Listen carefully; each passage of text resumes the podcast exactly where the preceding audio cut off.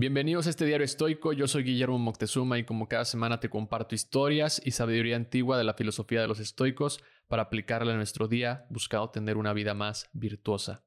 Antes de iniciar este episodio me gustaría agradecerte porque ayer salieron los resultados de las métricas de Spotify y la verdad es que me impresioné por los números, no me esperaba tanto por este primer año y muchas gracias por escucharnos cada semana. Y me gustaría pedirte que si puedes compartir algún episodio, el episodio que más te ha gustado o el que más te ha ayudado a una persona que consideres le pueda servir o lo necesite escuchar. Te lo agradecería mucho porque de esta manera llegamos a más personas y así me puedes ayudar también a mí a crecer este proyecto. Muchas gracias de verdad por escucharme y por apoyar cada uno de mis proyectos.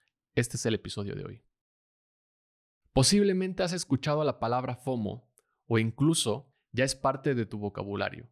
El FOMO, F-O-M-O, es un término en inglés que se refiere al miedo a perderse algo. Una sensación aparentemente común en nuestra sociedad moderna, marcada tal vez por la constante exposición a las redes sociales y la sobreabundancia de opciones que en ambos casos termina por generarte ansiedad.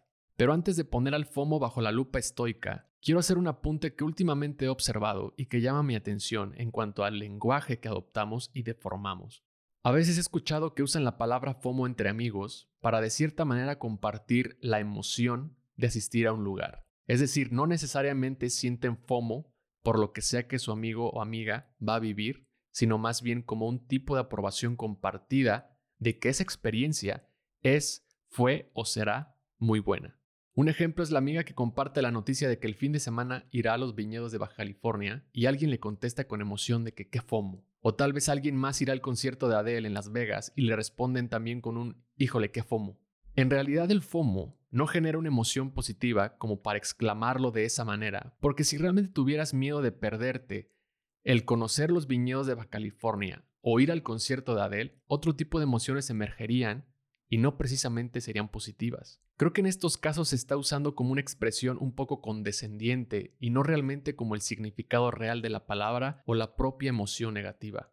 Ahora bien, para quienes sí sufren realmente del FOMO, básicamente el FOMO es un tipo de ansiedad que se generó por las redes sociales y la aparente vida digital. Por ejemplo, la persona que los fines de semana se queda en su casa estudiando o trabajando en su proyecto y en algún momento ve en redes sociales los planes de sus amigos en tiempo real, le genera ansiedad y hace que deje de estudiar o continuar su trabajo y vaya con sus amigos, trayendo como consecuencias tal vez culpa, comparación y posiblemente un mal resultado en su examen o trabajo.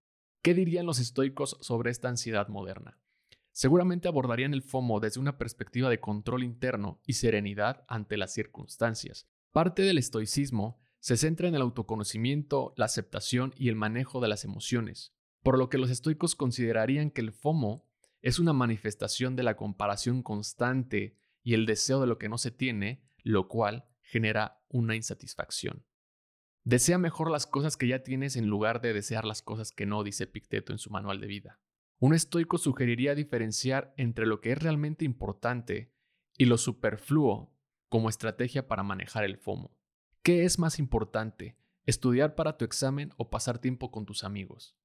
¿Qué es más importante, pasar tiempo con tus hijos o jugar videojuegos? ¿Qué es más importante, comparar tus éxitos con los demás o comparar tu éxito con tu último o incluso con tus fracasos?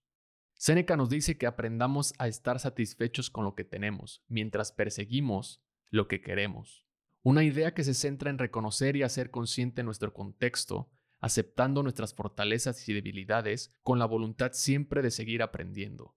Esther Perel es una reconocida psicoterapeuta que destaca cómo las redes sociales nos exponen a las vidas aparentemente perfectas de los demás, generando ansiedad y la sensación de quedarnos atrás. En su libro El dilema de pareja, dice que el FOMO impulsa algo conocido como la adaptación hedonista, la búsqueda perpetua de algo mejor. Al momento en que obtenemos lo que queremos, nuestras expectativas y deseos tienden a elevarse y terminamos sin sentirnos más felices, porque la conciencia incesante de alternativas disponibles nos invita a hacer comparaciones desfavorables, debilitando el compromiso y bloqueándonos de disfrutar el momento presente.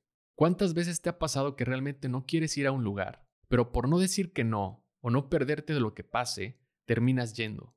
Y estando en el lugar, te das cuenta que era mejor quedarte en casa o decir simplemente no.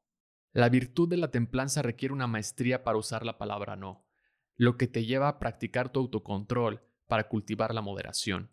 Pero él aboga por una revaluación del tiempo que dedicamos a las redes sociales y la importancia que le damos en relación a esta ansiedad generada por el FOMO. Un enfoque que también compartirían los estoicos en centrarse en lo que está dentro de nuestro control y dejar de lado lo que no está.